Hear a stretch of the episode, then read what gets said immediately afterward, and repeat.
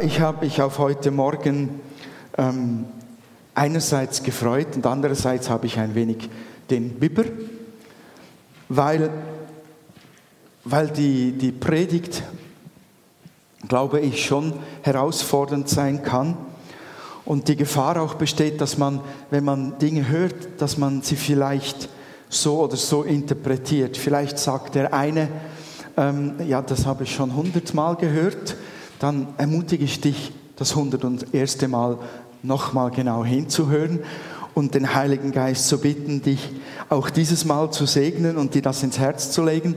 Vielleicht bekommt ihr auch den Eindruck, oh, der René ist ein wenig unzufrieden mit uns. Das ist aber nicht der Fall, sondern in der Predigt steckt einfach ähm, äh, der Gedanke darin, wirklich ein paar Dinge vielleicht anzutippen, wo wir Veränderung brauchen und wo wir vielleicht auch im Laufe der Jahre ähm, zu leicht darüber hinweggegangen sind, äh, weil, weil wir uns das gewohnt sind. Das, mein Wunsch ist heute Morgen in einem Punkt Veränderung bei euch voranzutreiben, euch zu ermutigen, dran zu bleiben und nicht euch irgendwie zu kritisieren. Ich glaube, in uns allen, auch in mir, lebt äh, eine Prägung, die heute Morgen, die ich mir wünsche, dass sie der Herr bricht. Dass er sie wirklich bricht. Und dass er da wirklich mit dem, wodurch er diese Prägung ersetzen möchte, durchdringt in uns. Weil ich glaube, die Veränderung in dem Bereich, den ich antippe, die betrifft uns als Einzelne sehr stark in unserer Beziehung zu Gott, aber auch in Gemeinschaft, in Ehen, in Beziehung zu den Kindern oder auch in der gesamten Gemeinde. Und es kann unsere Atmosphäre prägen, die, die Prägung, die wir haben und leben. Ja, ähm, ich, die Technik, zu der bin ich jetzt ganz vorsichtig und sanft. Und sag mal, den Titel blende ich nachher ein. Der Titel heißt, wo wir Veränderung brauchen. Da kann ich jetzt noch acht Predigten hinten ranhängen. Das ist so ein offener Titel, wo wir Veränderung brauchen. Und der Bibelvers, den man darüber stellen könnte, man könnte viele darüber stellen, den habt ihr auf den Zettelchen aus, aus Lukas 5, 37 und niemand füllt neuen Wein in alte Weinschläuche. Der neue Wein würde die alten Weinschläuche platzen lassen. Der Wein würde verschüttet und die Schläuche wären verdorben. Lukas 5, 37. Ich habe ein Video vorbereitet, das so den Einstieg in die Predigt und in das Thema der Prägung wo wir vielleicht herkommen, erleichtern soll und vielleicht euch auch noch einen Moment lang erheitern soll, vor allem die, die jetzt unter Furcht und Zittern leiden, leiden weil ich vorher eine etwas kritische Predigt angekündigt habe. Und in diesem Video geht es jetzt um eine Person, Terry Tate heißt er. Der wird gespielt von einem Schauspieler, und dieser Terry Tate, der gespielt wird von einem Schauspieler, der ist ein Office-Wächter, ein Bürowächter. Ist übrigens im wirklichen Leben ist dieser Schauspieler nicht nur Schauspieler, sondern er war Footballspieler. Ihr kennt die Footballspieler, war gerade der Super Bowl letzte Woche, die mit den Helmen da und den Panzern und dann rennen sie gegeneinander an und meistens kracht es fürchterlich und irgendwo ist noch so ein Ei versteckt, das herumfliegt. Genau, der war selber Footballspieler und er war professioneller Wrestler. Weiß jemand nicht, was ein Wrestler ist? Okay, die stecken in einem Viereck wie in einem Boxring und dürfen einander nicht nur schlagen, sondern auch aufeinander draufhüpfen, erwürgen, die Beine ausreißen, Köpfe abreißen, alles ist erlaubt. Sehr viel dabei ist Show. So, dieser Schauspieler spielt Terry Tate und Terry Tate ist der sogenannte Pain Train. Das heißt der Schmerzzug. The Pain Train is coming. Der Schmerzzug kommt, wenn du im Büro etwas falsch machst. Und das spielt Terry Tate da. Eine Szene im Büro. Er als Wächter, der dieses Büro liebt, das ist sein Schätzchen. Er weiß genau, was die Leute sich überlegen und wie listig sie versuchen, ihn zu übertölpeln oder ihm zu entgehen, aber das ist sein Baby, dieses Büro. Und diese Arbeit liebt er so, das ist sein heiliges Baby und dafür gibt er alles. Das erwähnt er, wenn ihr das Video seht, dann noch in Englisch ganz kurz. So, und jetzt schauen wir uns das Video mal kurz an. Hoffen, dass es funktioniert. Don't nothing go down in my house. It's 100% hard, baby. Sure, I jack a few fools. I give them the pain. But sometimes it's about intimidation, you know. it's mind games. So, all right, I'll see you later. Ah!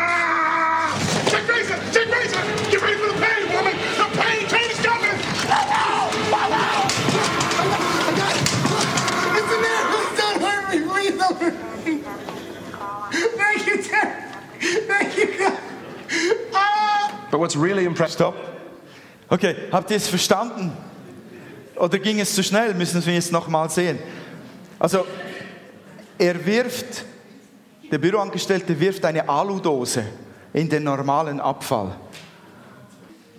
Es ist natürlich wirklich ein, ein ganz cooles Video, das aber für mich eigentlich eine Prägung darstellt. Auch eine Last darstellt oder einen Druck darstellt, der in gewissen Büros herrschen kann. Monika, bist du da? Bei uns glaube ich nicht. Hä? Halleluja.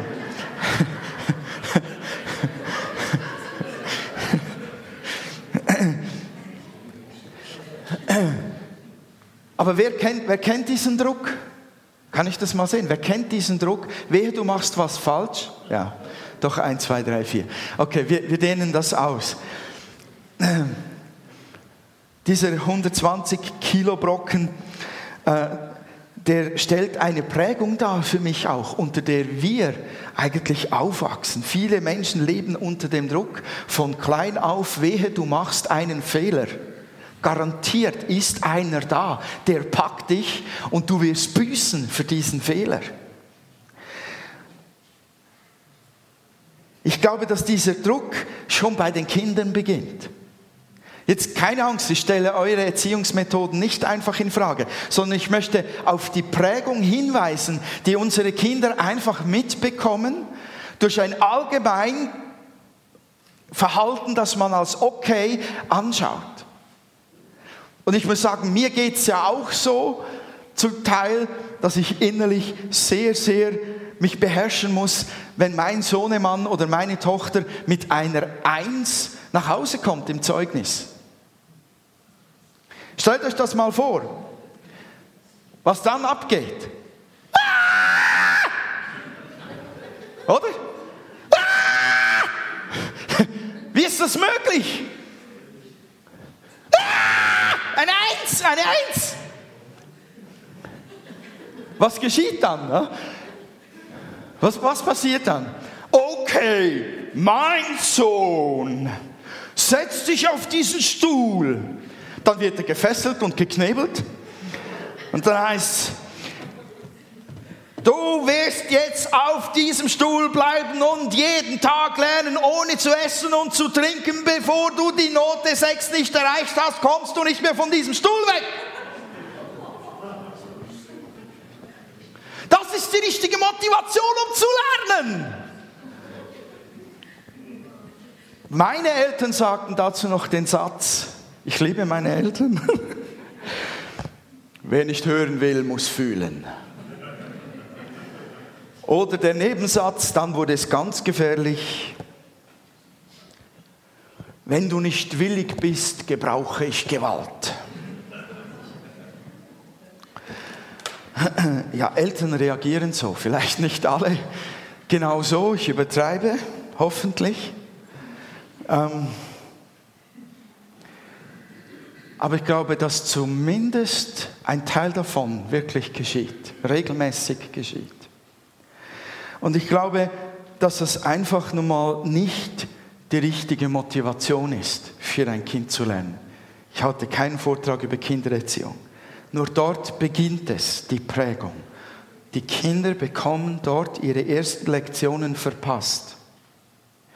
Und das Enorme dabei ist, dass wir Motivation zum Lernen in keinem Kind erzeugen können in dieser Form. Du kannst auch einen Christen nicht motivieren, in dieser Form Gott nachzufolgen, auf Gott zu hören. Und das Schlimme ist, da wächst ein Bild, also in mir ist ein Bild gewachsen. In mir ist das Bild gewachsen, dass wenn ich dann Rechnungen zu lösen hatte, dass ich innerlich schon so am Pult saß. Ja. Und das war nicht nur ein, ein Teil von dem, was meine Eltern machten. Also wenn, wenn ich das nicht lösen konnte, dann, wenn mein lieber Papa da war, dann, darum habe ich da so eine Glatze. Jetzt könnt ihr euch vorstellen, was da kam. Sondern es war, das waren auch die Lehrer. Ich hatte einen Lehrer, der hat mir einen Öpfel in den Mund gedrückt, hat hinten meinen Kopf gehalten und den Öpfel so in den Mund gequetscht, bis er drin war, weil ich die Algebra-Aufgabe nicht konnte, lösen konnte. Was für ein Bild entsteht. Was für ein Bild entsteht. Wenn du was falsch machst, dann kommst du dran. Und das macht doch keinen Spaß, so zu lernen, oder? Oder? Ja, Schule soll auch keinen Spaß machen, sagt der eine. Doch, die soll Spaß machen. Wisst ihr warum? Weil man mit Spaß viel besser lernt. Diese Prägung, die nehmen wir auf und ich habe die auch aufgenommen. Wehe, du machst einen Fehler, dann gibt's was auf die Ohren oder der Lehrer macht dich lächerlich vor der Klasse. Und ich habe auch gelernt zu lernen. Nur die Motivation war nie Spaß oder Freude daran oder ich will, will mal was werden, sondern die Motivation war, oh, es geht die Ohren, wenn du nicht lernst. Es war Furcht, tiefe Furcht. Und wisst ihr, nach der, nach der regulären Schule, also nach dem Abschluss der, der Sekundarschule, als es dann in die Lehre ging, da war die Motivation zum Lernen wiederum Furcht. Die Situation hat sich zwar verändert äußerlich, aber es war die Furcht da, dass der Lehrer oder der, der Lehrmeister mich lächerlich macht, dass ich die Prüfung nicht schaffe, dass ich keinen Beruf finde, dass ich als völliger Loser dastehe. Es war wieder Furcht. Und diese Furcht prägt so viele. Und diese Furcht ist wie omnipräsent, also allgegenwärtig. Und das ist sogar eine Motivationshilfe, die ganz bewusst eingesetzt wird. Die wird heute am Arbeitsmarkt eingesetzt, um wirklich die Leute gefügig zu machen, um sie dahin zu bringen, dass sie tun, was der Stärkste von ihnen verlangt die Furcht komme ich nochmal zu sprechen. Was ich ganz dramatisch an dieser Prägung finde, ist, dass man den Eindruck hat, und so habe ich es gedacht und so weiß ich, dass auch Freunde von mir gedacht haben und so erlebe ich es auch noch, wenn ich mit Menschen über Gott rede, dass man denkt, Gott ist genau so. Gott ist ein Terry Tate, der da steht und nur darauf wartet, von der Kette gelassen zu werden, wenn er dich sieht, einen Fehler zu machen. Und dann kommt er, sagt, oh, the painter is coming, the painter is coming! Du, volle Deckung. Wisst ihr, dass viele Menschen auf der Straße, zu, in unserer Umgebung, ich war gestern auf der Straße draußen habe Schatzsuche gemacht, deshalb bin ich ständig mit meinem Kopf auf der Straße. Aber wisst ihr, wie viel, das sind so viele Menschen, die, die um uns herum so denken, dass Gott so ist. Deshalb, wenn du dann von Liebe sprichst, gucken die dich an, als ob du vom Mars kämst. Weil sie in der Prägung leben, dass Gott der Stärkste ist, wenn sie überhaupt akzeptieren, dass er da ist. Wenn Sie dann den Gott von der Bibel anschauen, dann haben Sie den Eindruck, der wird mich eines Tages in die Tonne kloppen. Weil diese Prägung in uns drin steckt. Wenn du was falsch machst, dann gibt es Konsequenzen. Und zwar hart und sofort und intensiv. Druck, Furcht vor dem Stärkeren, vor dem Größeren, vor dem, der über einem steht. Wisst ihr, wir können schon sagen, so, als, als Christen können wir schon sagen, ähm, das ist falsch, das glauben wir nicht. Aber wisst ihr, wie schwer Prägungen zu verändern sind? Ganz ehrlich, wie viele Jahre hast du damit gekämpft, wirklich anzunehmen, dass Gott dich total angenommen hat? Dass wenn du sündigst, dass er dich nicht sofort bestraft. Wie lange hat es gedauert? Bei mir hat es lange gedauert. Und wisst ihr, wir haben auch die Welt geprägt als Gemeinde. Wir haben so viele Jahre lang den Leuten eingetrichtert, Jesus kommt wieder. Und wehe, er kommt wieder. Dann hast du Probleme. Ja, ich kenne den Kleber. Ich hatte den, glaube ich, selbst mal auf dem Auto. Und, und äh, die innere Haltung hinter, hinter dem, was die Gemeinde oft gelebt hat, war das, Ihr kommt in die Hölle, wenn ihr sündigt. Ihr dürft nicht mehr sündigen. Und ihr braucht so zünftig, heftig, tiefe Furcht vor Gott haben, damit ihr eben nicht mehr sündigt. Oder damit ihr umkehrt zu Gott und dann nicht mehr sündigt. Und das wird euch helfen. Wir haben die Welt mitgeprägt. Das, was ein Teil der Leute heute denkt, haben wir mitgeprägt als Christen. Ich nehme uns jetzt mal über die letzten 400 Jahre einfach alle in einen Topf zusammen. Und wir haben eine Atmosphäre von Angst kreiert mit dem Ziel, die Leute vom Sündigen abzuhalten. Wisst ihr, ich, völlig unsinnig, jemandem zu sagen, der vielleicht gleichgeschlechtlich oder anders, äh, äh, der, der homosexuell oder lesbisch orientiert ist, ihm zu sagen, das ist eine Sünde, du kommst in die Hölle. Das ist genau diese Prägung, die wir den Leuten zuspielen. In dem Moment kommt genau diese Prägung, die wir von Kindheit an bekommen kommt wieder Futter rüber, bekommt neue Nahrung. Und das darf einfach nicht sein. Wir müssen dort eine andere Prägung haben. Wir müssen verändert werden. Wir haben auch Regeln kreiert, enorm viele Regeln, Verhaltensregeln. Du musst in der Gemeinde musst du so und so und so und so und so sein. Dann bist du okay. Wehe, du bist nicht so. Wir haben die Leute von außen ausgegrenzt damit, weil keiner, der von draußen kommt, all die Regeln einhalten kann. Nicht einmal wir selbst können es und tun trotzdem so. Das Reich Gottes besteht nicht aus diesen Regeln. Das Reich Gottes ist nicht von dieser Welt. Und wir brauchen eine andere Prägung. Wir brauchen Veränderung in dieser Prägung, die wir mitbekommen haben. Vielleicht weniger scharf, vielleicht schärfer Je nachdem, aber wir brauchen Veränderung. Wisst ihr warum? Weil wir die Liebe von Gott niemals erfahren und spüren und empfangen und aufnehmen können, geschweige denn weitergeben können, wenn diese Prägung der Furcht, der Bestrafung, der Kontrolle und der Regel über uns herrscht. Und sind wir ganz, ganz ehrlich, ganz ehrlich. Wir spüren diese Prägung immer noch, da und dort.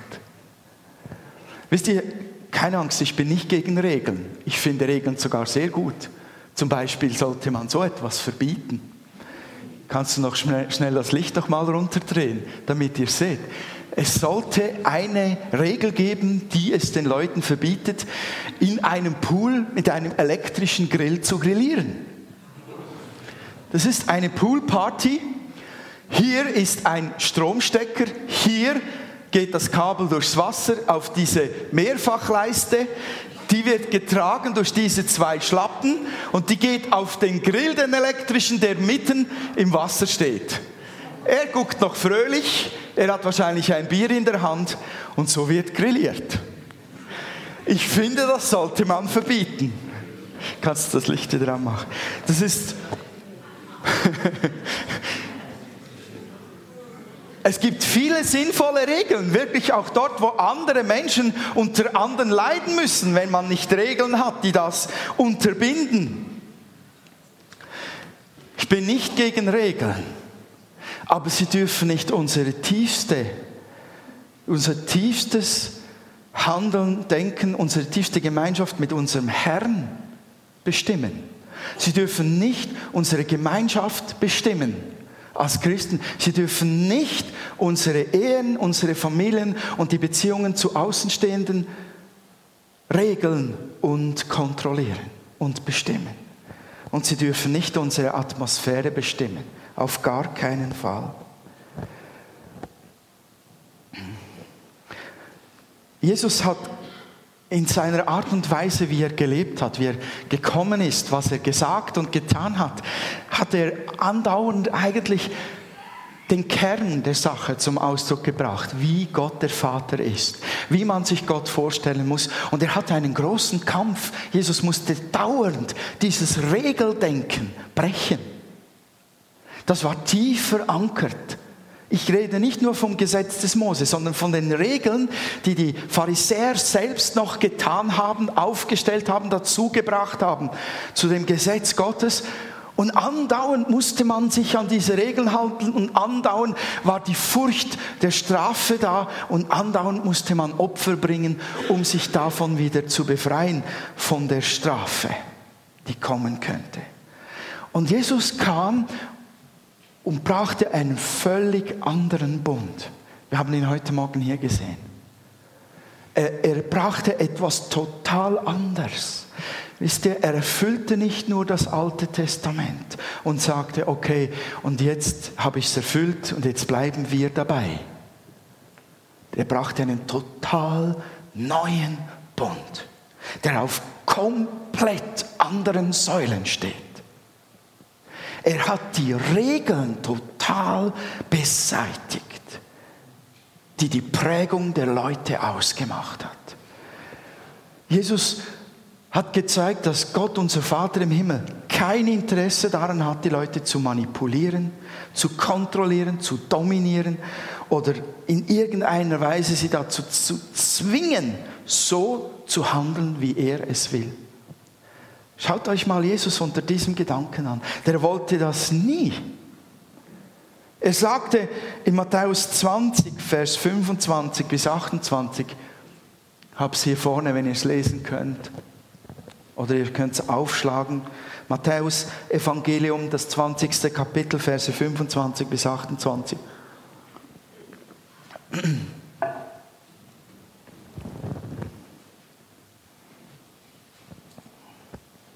Habt ihr es gefunden? Oh, der macht heiß da. Wow, ein ganzer trockener Haus über.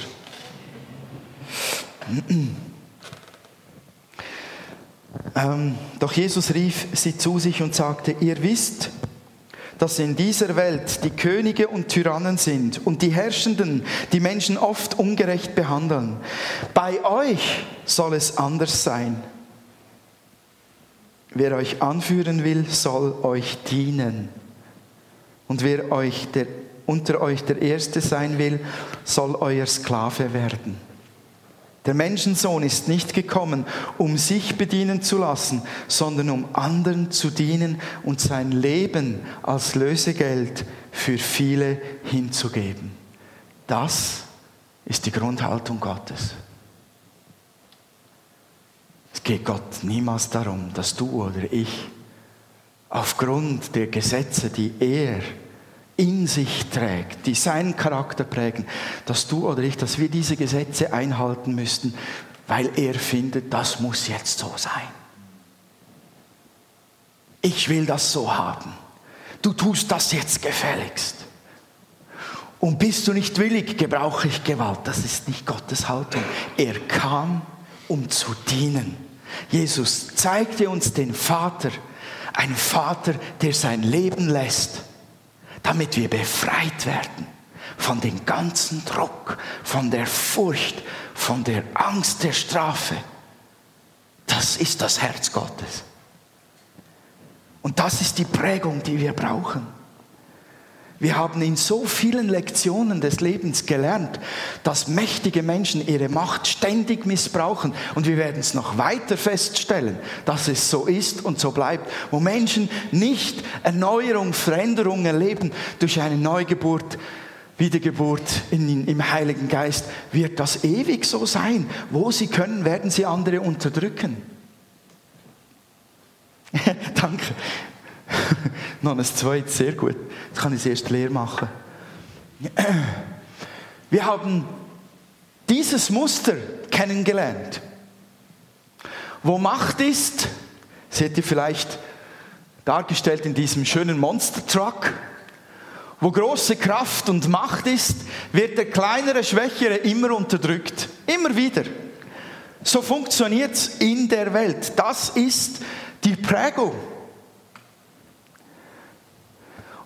Und wir müssen himmlische Lektionen lernen, damit wir umgeprägt werden und Veränderung erfahren in unserem tiefsten Herzen. Jesus kam nicht, um mit seiner Autorität uns zu unterwerfen. Er kam nicht, um seinen Willen zu tun, sondern er kam, um zu dienen. Wisst ihr, wir können alle Furcht für uns spielen lassen. Wir können alle Leute manipulieren. Irgendwelche finden wir immer. Wir können immer Kontrolle ausüben über irgendwelche Leute, solange sie schwächer sind als wir. Oder wir etwas außergewöhnlich an Position bekleiden oder an Macht haben in irgendeiner Form. Aber wisst ihr, was das nie fertig bringen wird? Eine Liebesbeziehung zum anderen. Daran zerbrechen Ehen. Wenn man merkt, sie will mich nur kontrollieren oder er will mich nur manipulieren. Er will mich so haben, wie er möchte, dass ich bin. Oder sie. Und manchmal tarnen wir das auch noch fromm, auch noch in der Gemeinde. Man sagt dann, ich tue das aus Liebe. Ich weiß, das ist ganz heikel. Es gibt etwas, was wir wirklich aus Liebe tun. Und das funktioniert dann, wenn die Prägung in uns wirklich Liebe ist wenn da kein Kontrollgeist herrschen will, wenn keine Furcht antreibt, wenn keine Manipulation antreibt, sondern wenn wirklich eine Liebesbeziehung zum anderen besteht, dann fließt Liebe und dann kann man auch einander gegenseitig korrigieren in Liebe. Aber wie oft steckt einfach nur der Wunsch dahinter, der andere soll so sein, wie ich ihn haben möchte und nicht wirklich Liebe. Fragt euch das mal in einer stillen Stunde. Wisst ihr, es ist massiv herausfordernder, aus Liebe anderen zu dienen. Das ist, Jesus hat es das Leben gekostet. Nicht Furcht, sondern Liebe soll regieren. Hier brauchen wir Veränderung. Die Bibel sagt in 1. Johannes Kapitel 4, Vers 18, dass in der Liebe keine Furcht ist. Was habe ich da alles aufgeschrieben? Habe ich das noch irgendwo? Nein. Könnt ihr schnell nachschlagen sonst? 1. Johannesbrief, Kapitel 4, Vers 18. In der Liebe ist keine Furcht.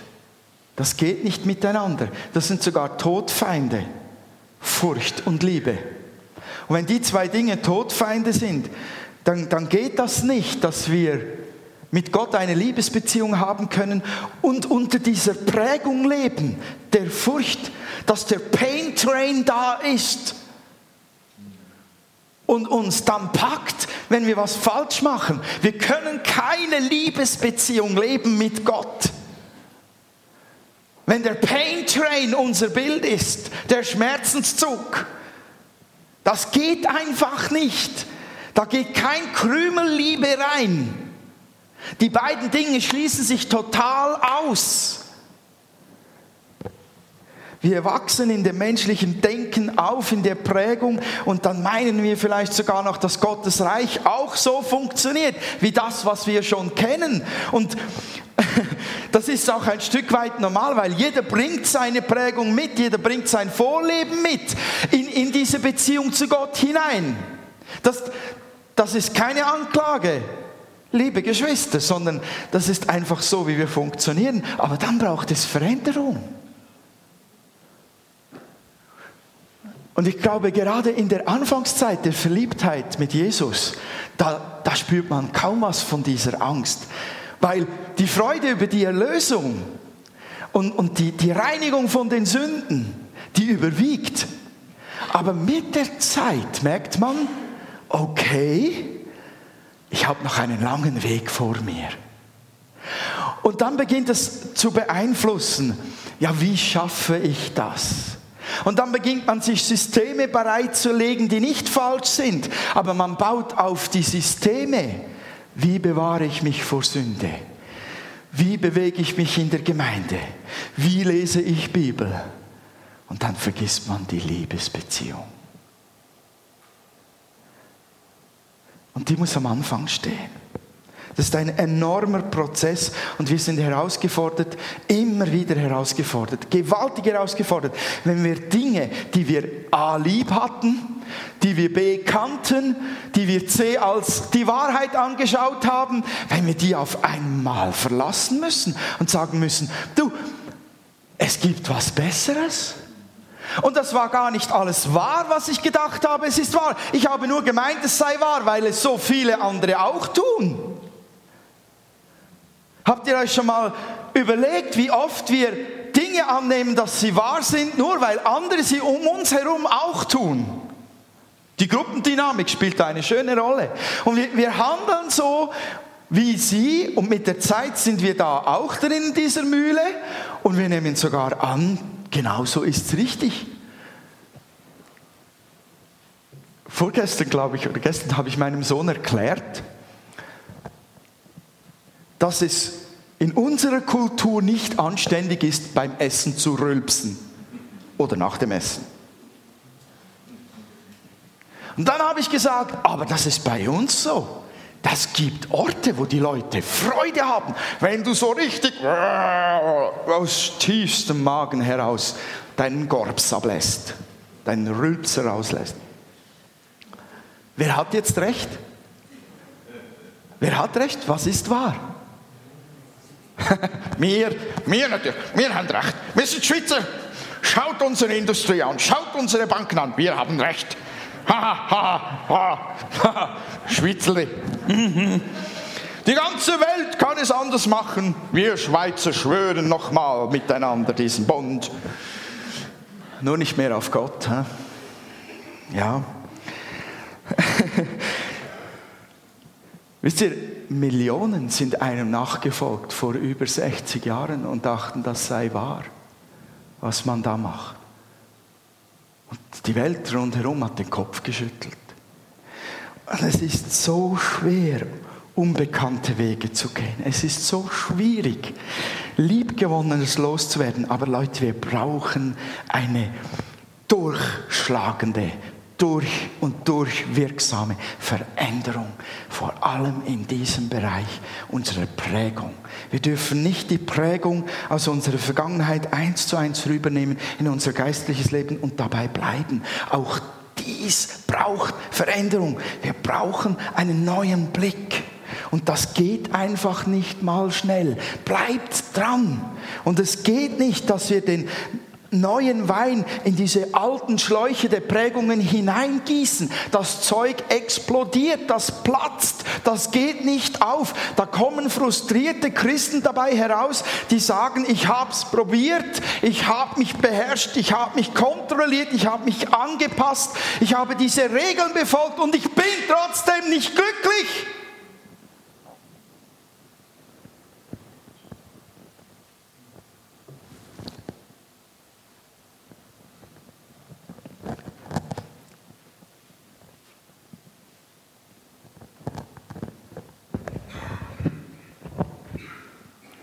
Die Bibel sagt uns, dass wir eine neue Schöpfung sind, wenn wir uns zu Jesus zuwenden und durch den Heiligen Geist neu geboren werden. Wir sind eine komplett neue Schöpfung. Darum kann dieser Wein auch hineingegossen werden, dieser neue Wein. Johannes 3 spricht ja Jesus davon im Johannesevangelium, dass wir von neuem geboren werden müssen, weil wir das Reich Gottes ansonsten nicht sehen können. Das ist, ein, das ist eine Tatsache und gleichzeitig ist es ein Bild auch dafür, dass wir eine andere Prägung brauchen, auch wenn wir über Jahrzehnte lang anders gelebt haben. Wir brauchen auch da eine völlige Veränderung ins Neue hinein. Im ersten Johannesbrief steht, wie das radikal ist.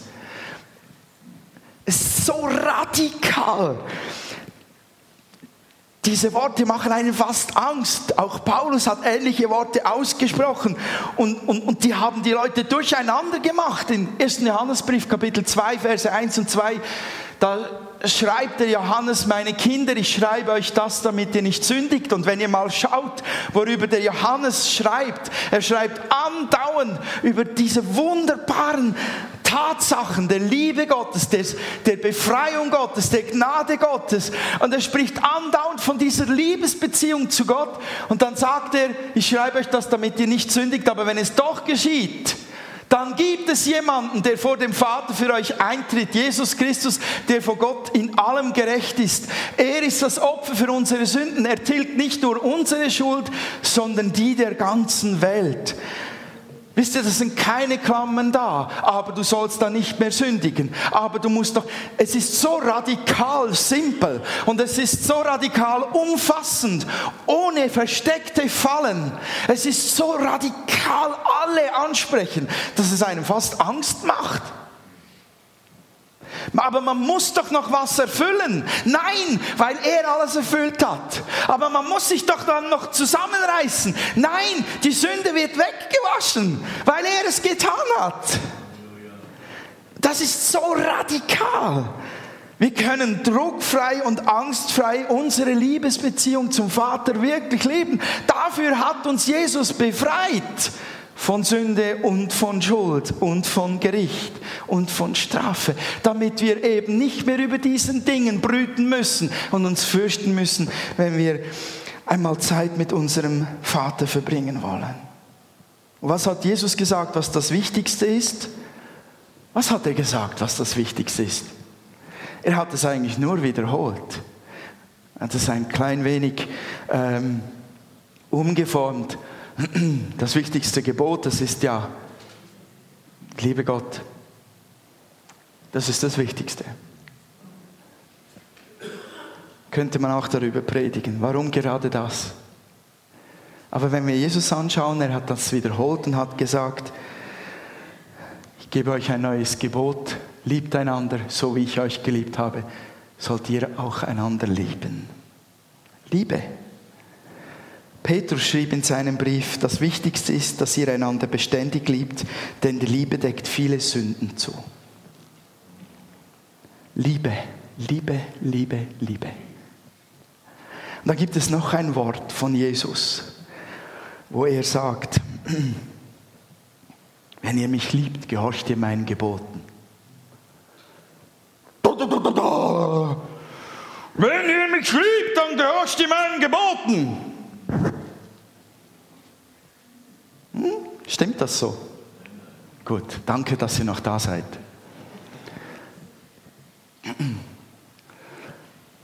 Ich glaube eher, dass Jesus damit meinte, wenn du mich liebst, wenn die Liebe regiert zwischen uns, fließt das dir zu.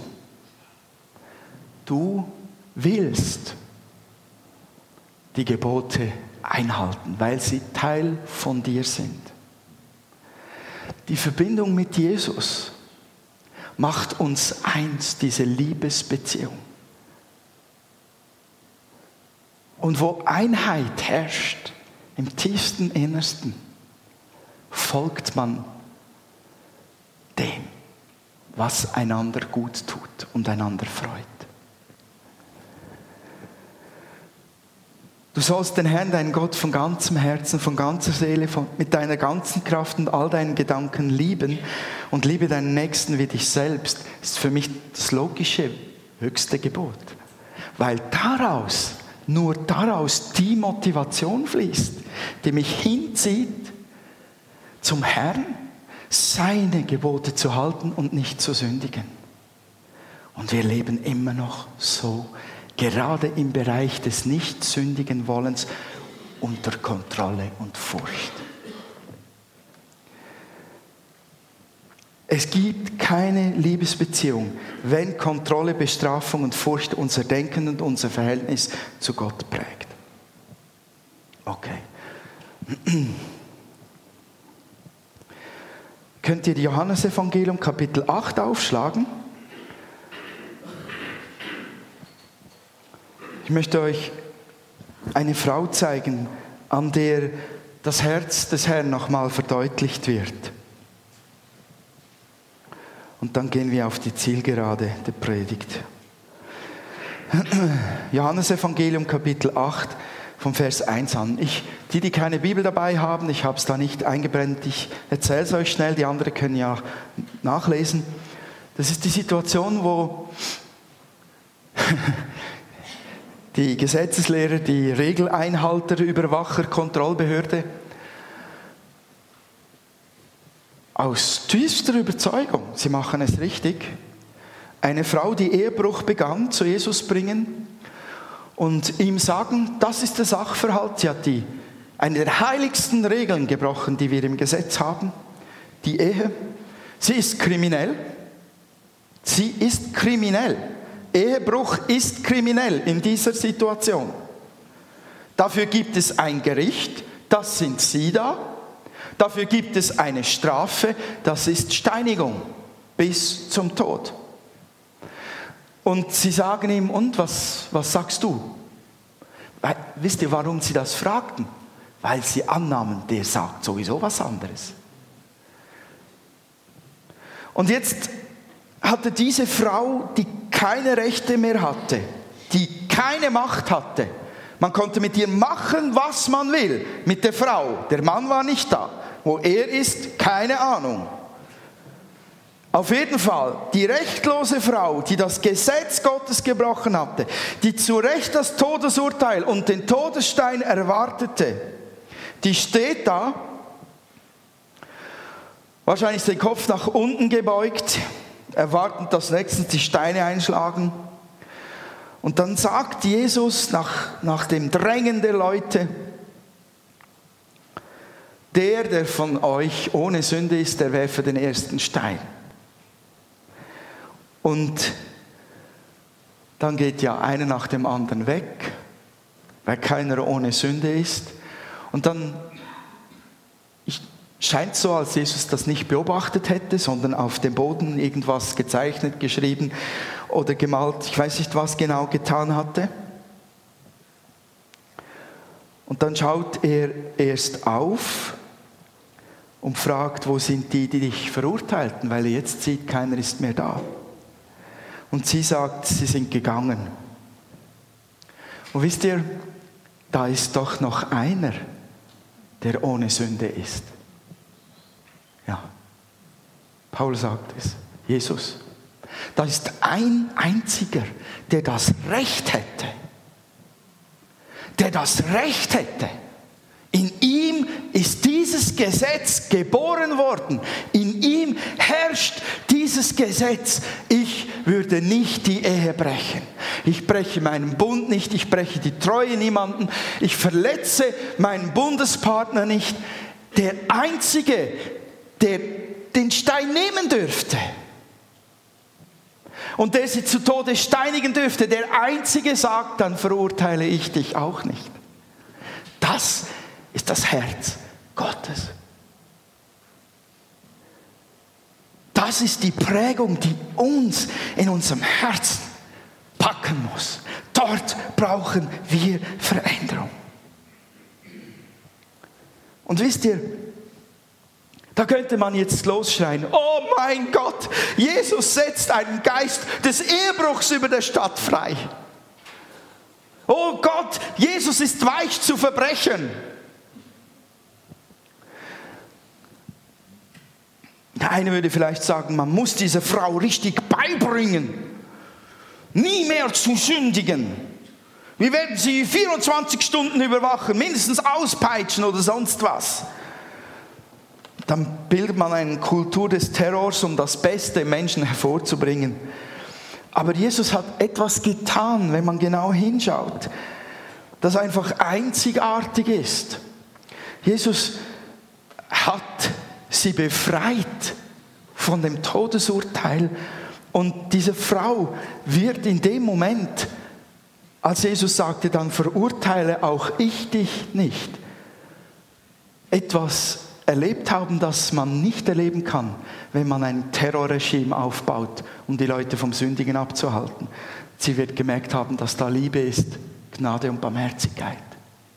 Und wisst ihr, damit kommt man viel weiter in Menschen, die gesündigt haben. Wisst ihr das?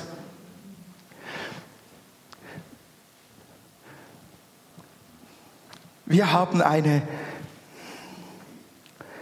wir haben Regeln, die wir denken, die wir anwenden müssen, wenn Leute in Sünde fallen.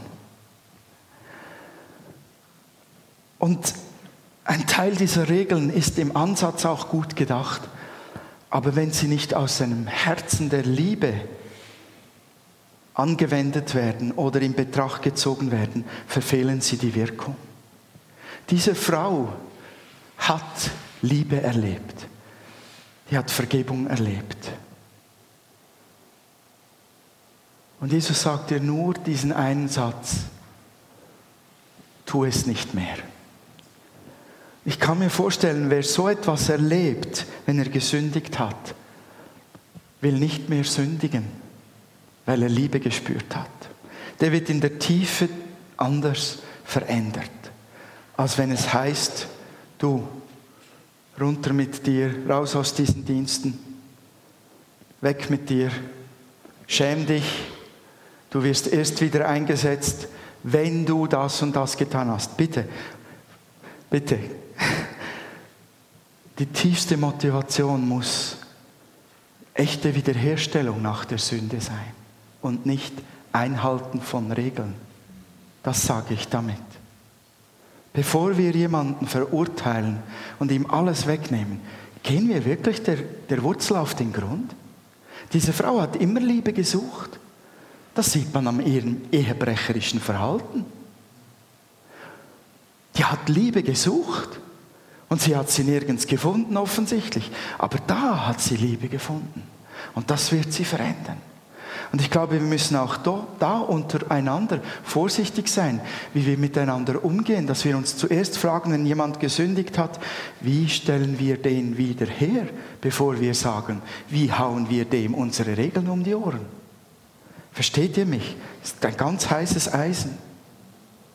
Aber im tiefsten Grund geht es doch nicht darum, Regeln umzusetzen, sondern um einen Menschen wiederherzustellen und so in, einen, in eine neue Dimension des Dienstes zu bringen und ihn, ihn nicht abzumahnen. Und auch das zu heilen, was das Sündigen mit verursacht hat. Wisst ihr, wie viel Ehebruch geschieht? Weil man verlernt hat, sich zu lieben Und dann hat man den Anfang von einem Prozess da und das ins Bett hüpfen mit einem anderen ist da und wir schauen nur da und hauen nur da drauf. Reiten nur auf dem herum, wollen ein Geständnis, gib es zu. Und wenn dann die Person gestanden hat, sind wir froh. Jetzt ist gut, er hat gestanden. Und wir sagen dem noch Buße ist aber nicht Buße. Wenn jemand rumrennt und sagt, es tut mir leid, es tut mir leid, es tut mir leid, ich gebe alles zu, in allen Farben, ich schildere es durch und durch, das ist keine Buße. Buße ist Veränderung, totale Veränderung, totale Umwendung in eine andere Richtung, in einen neuen Weg zu gehen. Und das beinhaltet auch den Weg da, dazwischen anzuschauen. Wo hat's begonnen? Warum hast du solche Gedanken? Warum hast du solche Gefühle? Wie kam es dazu? Das könnt ihr auf alles Mögliche anwenden im Bereich des Sündigens. Da ist Hunger, da ist Mangel, da ist Not, da ist wenig Achtung, die Menschen erleben, wenig Respekt, wenig Bestätigung, treibt alles auch mit zum Sündigen hin ja, jetzt muss ich da Vollgas geben, um zum Ende zu kommen.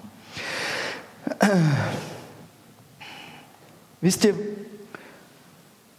wahre Liebe verbindet und schützt die Beziehung zu Gott, nicht Kontrolle. Und diese Prägung muss verändert werden in uns. Unbedingt. Niemand füllt neuen Wein in alte Schläuche, denn der neue Wein würde die alte Schläuche platzen lassen. Der Wein würde verschüttet und die Schläuche wären verdorben. Alles geht über die Liebe. Nicht über Regeln, Gesetze erfüllen, sondern über die Beziehung, die Gemeinschaft mit unserem Gott. Das Letzte, was ich euch zum Nachdenken mitgebe, ist Jesus und Petrus. Petrus hat Jesus verraten in dieser Nacht. Wisst ihr noch, was dann einige Tage später geschah am See? Jesus fragte Petrus was. Wer weiß es? Hast du mich lieb? Keine Sekunde diskutiert Jesus darüber. Hast du mich verraten? Hast du mich im Stich gelassen? Hast du dich versündigt? Hast du dein Maul zu weit aufgerissen? Als du sagtest, ich folge dir bis in den Tod? Liebst du mich? Liebst du mich? Liebst du mich? Und er gab ihm gleich die Aufgabe noch dazu. Dann weide meine Schafe, dann hüte meine Schafe. Leute, wenn Jesus so gedacht und gehandelt hat, dann sollte es auch unser Teil werden unsere Prägung werden, so wie Jesus zu denken und zu handeln. Da brauchen wir Veränderung. Es geht um Heilung vom Herzen von Petrus. Es geht um Heilung der Beziehung. Es geht nicht um ein Geständnis. Es geht nicht um ein Buße hervorzwingen. Und Jesus holt aus dieser Liebesbeziehung, die er zu Petrus wieder aufbaut, mit seiner Haltung so viel heraus. Dieser Petrus stirbt dann tatsächlich eines Tages für den Herrn. Und bis dahin sieht man einen veränderten Petrus leben, wie man ihn nie zuvor vorher gesehen hat. Liebe hat mehr Kraft, hat mehr Tiefe, sie hat mehr Ausdauer, sie hat mehr zu bieten als Kontrolle, Furcht und Angst. Und ich wünsche uns allen wirklich hier diese neue Prägung. Ich wünsche mir, dass sie euer Leben erfüllt. Ich wünsche mir, dass wir unsere Gemeinde erfüllen mit dieser Prägung, dass die Atmosphäre von jeglicher Art von Gemeinschaft unter uns, von diesem, von dieser Liebesbeziehung zum Herrn geprägt ist, um Furcht und Kontrolle und Strafe. Terry Tate, Pain, Train, forget it, weg ist, vorbei ist. Amen.